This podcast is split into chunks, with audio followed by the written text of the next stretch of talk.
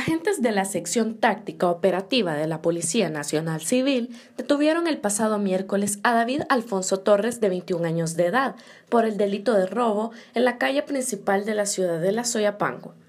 Las autoridades informaron que el joven fue detenido tras una persecución policial en el municipio y al momento de la captura se le decomisó un arma con reporte de robo.